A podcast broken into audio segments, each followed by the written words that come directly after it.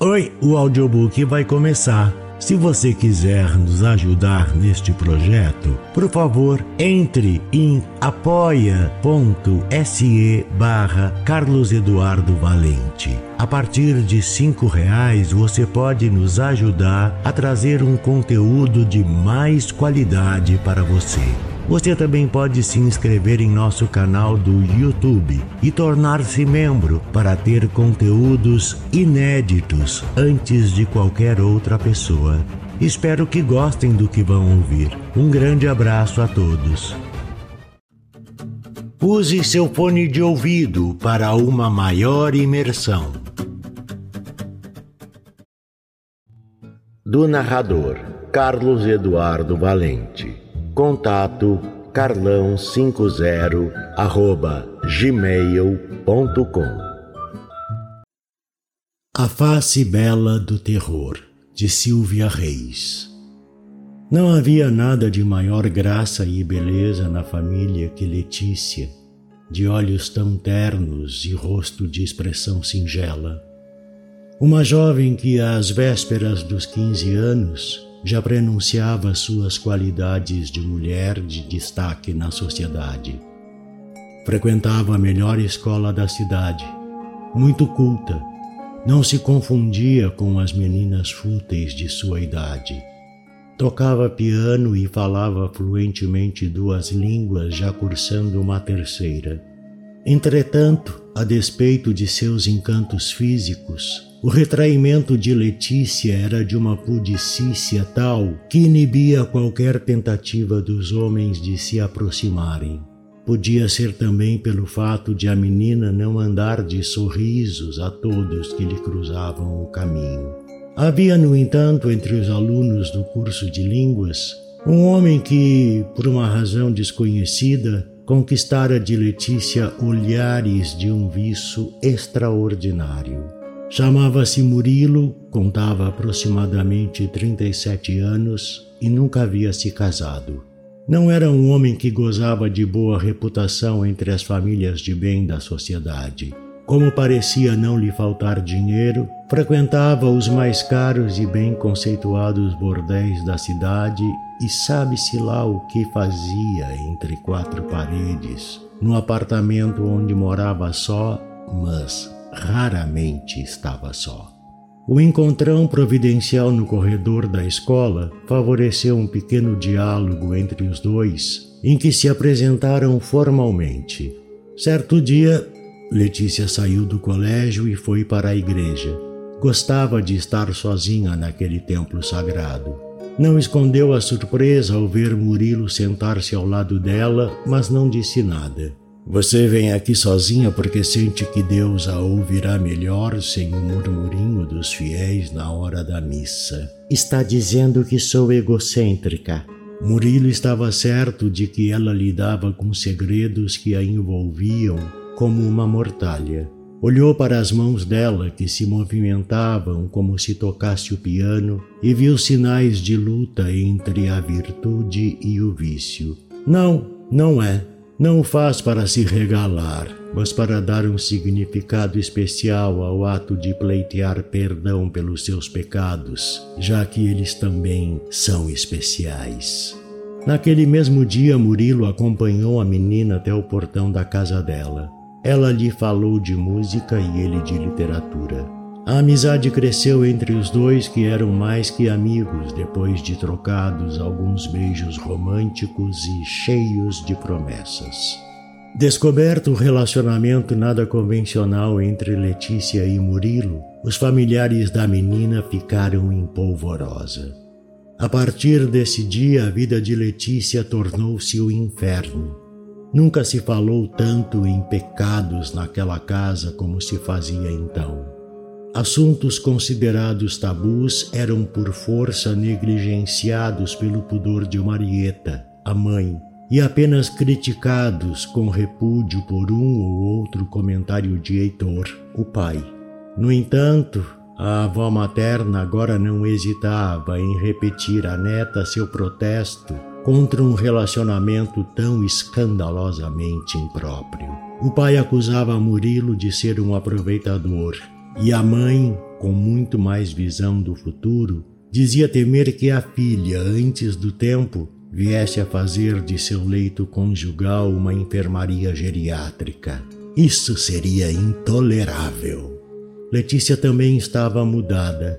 Despertara curiosidade e um gosto estranho por autores proibidos no seu universo bibliotecário. Arranjara livros considerados impróprios para uma menina decente e os lia com avidez e sincero interesse. Passou a executar peças no piano, cujo conceito histórico as colocava entre as músicas que despertavam emoções perigosas, pois convidavam à reflexão de certos sentimentos. Tudo aquilo afetava substancialmente seu modo de ser, e ela já não aceitava as exigências egoístas dos pais para que ela seguisse o caminho escolhido por eles. A menina confundia-se pelos limites que sua decência impunha e sua reação podia muito bem revelar que teria vergonha de admitir que cometia um erro, obstinada que estava a desafiar os pais. Assim pensava o pai quando lhe confessava: Queremos o melhor para você, minha filha. A mãe reforçava a importância de fazer um bom casamento na vida de uma mulher.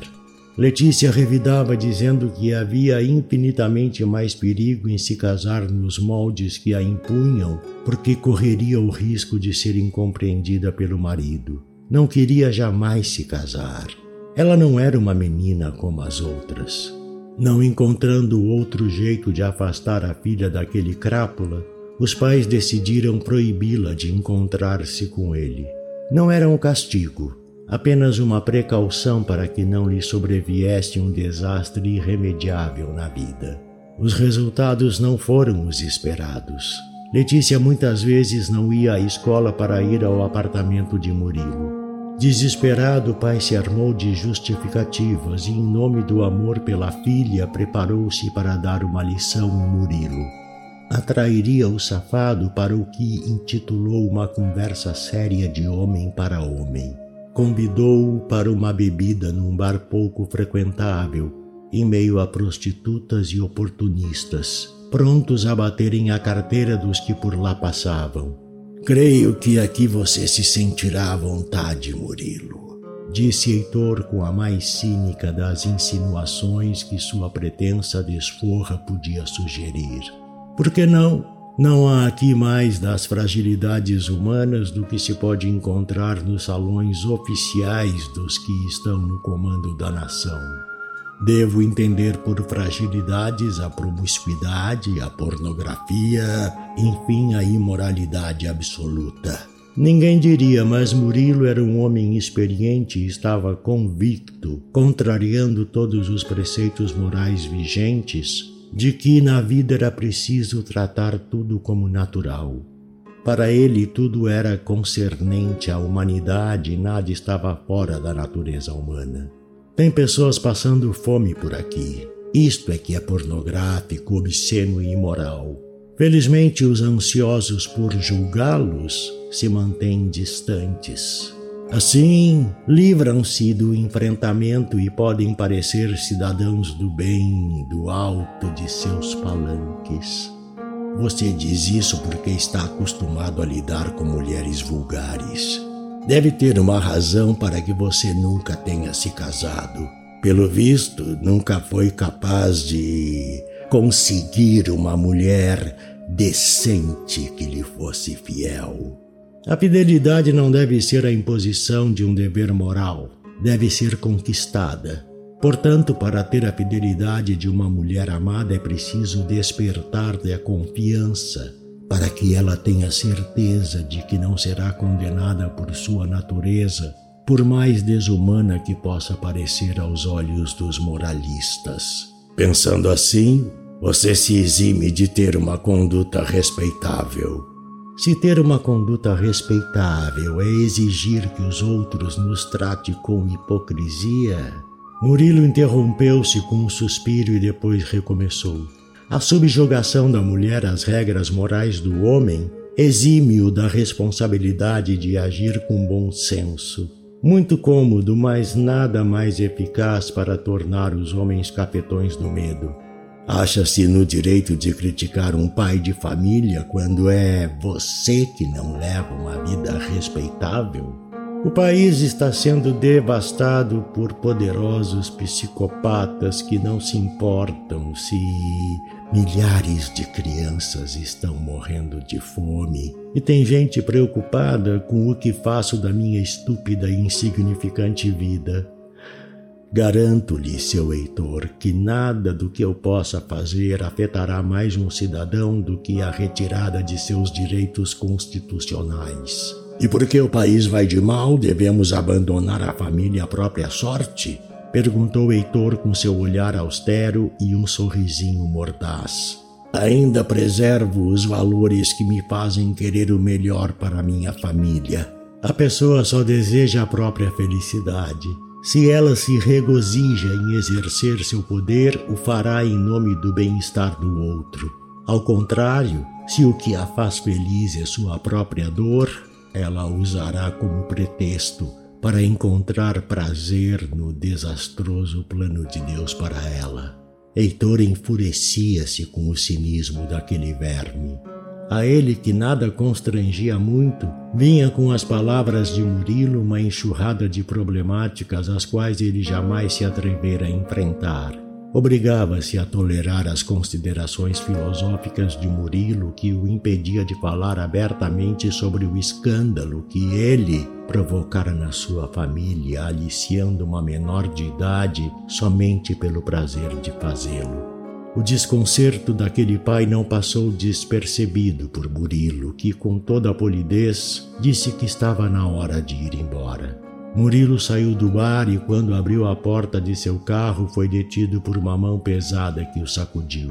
Voltou-se arregalando os olhos, surpreendido com o festival de injúrias e insultos que lhe faziam dois homens, já cercados por curiosos estranhos que pareciam povoar uma milícia nazista. Um deles desferiu-lhe um soco na boca e em seguida outro no queixo o atordoou e o impediu de reagir. A multidão que se aglomerava em torno deles avançou para Murilo, começando a golpeá-lo com mais socos e pontapés. Desequilibrando-se, Murilo acabou por cair batendo a cabeça na quina do meio-fio. O impacto lhe rachou o crânio, fazendo seu sangue escorrer até a boca de lobo da esquina. Da mesa do bar, Heitor assistiu a tudo sem se mover. Quando a polícia chegou, todos haviam desaparecido e o bar estava fechado. Ao saber da morte brutal de seu amado, Letícia teve um ataque de fúria tão violento e incontrolável que chegou a se insurgir contra a mãe que lhe dera a notícia, tentando agredi-la com seus frágeis punhos fechados. Heitor entrou no quarto, mas ao invés de repreendê-la, puxou a filha para si e a abraçou carinhosamente. Pedia de uma voz doce que ela se acalmasse, dizendo que Deus sabe o que faz. Letícia o afastou e, lançando-lhe um olhar repleto de frieza, murmurou: Não foi Deus que assassinou Murilo. A mãe ordenou que o marido não ousasse prosseguir com palavras de consolo, já que naquele momento Letícia estava controlada. Não havia motivo para dar explicações de uma fatalidade. Fora o destino que havia retirado Murilo do caminho de sua filha. Depois disso, Letícia se deixou abater pela própria inércia e nenhum esforço da sua vontade a libertava dos grilhões com que a tristeza aprendera nas profundezas de sua ignomínia. A luminosidade de seus olhos havia esmorecido. Não era mais escrava de seus pecados. Agora era apenas a sombra espectral da dor pecaminosa que tanto desejara, e para ela não haveria outro homem na sua vida. O rosto de Letícia era o signo da desolação. Redobraram-lhe os sinais de depressão. Muito fraca e abatida e não reagindo ao tratamento psiquiátrico, seu médico assistente recomendou-lhe internação.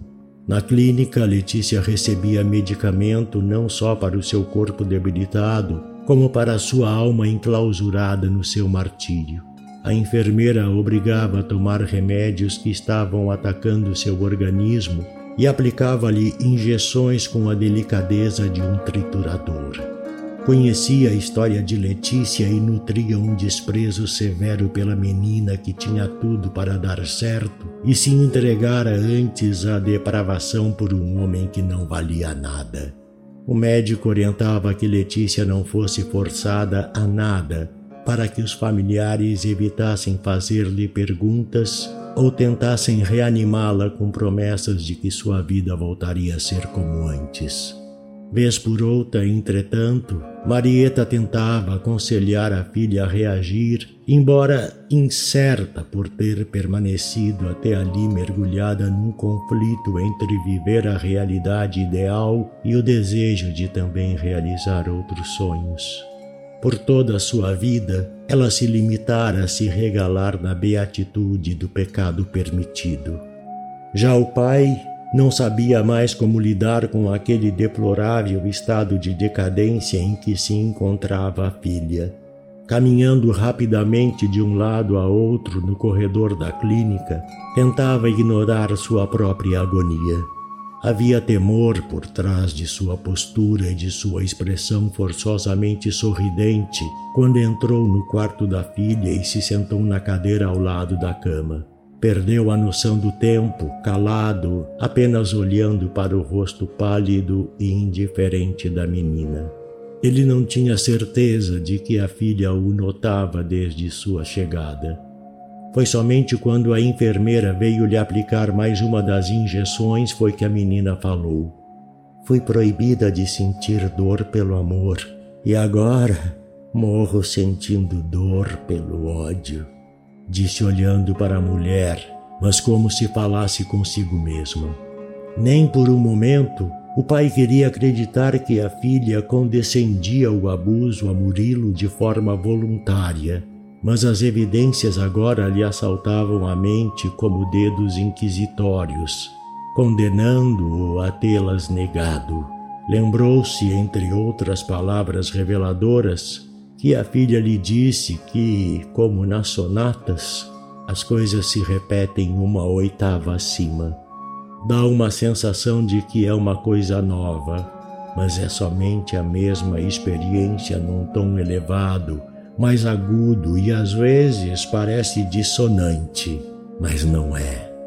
Muitos sinais o haviam alertado que as marcas de açoites no corpo dela mordidas e hematomas que ela ocultara antes de ser internada não denunciavam o seu agressor porque as agressões tiveram o consentimento dela.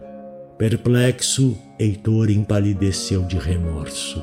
Sua criança, sua princesa, sua doce e adorada Letícia era a bela face do terror, um monstro da perversão e o infeliz Murilo sabia disso. Ele a compreendeu e aceitou incondicionalmente dar a ela o que ela precisava. Assim a fazia feliz. E por isso ela lhe fora fiel.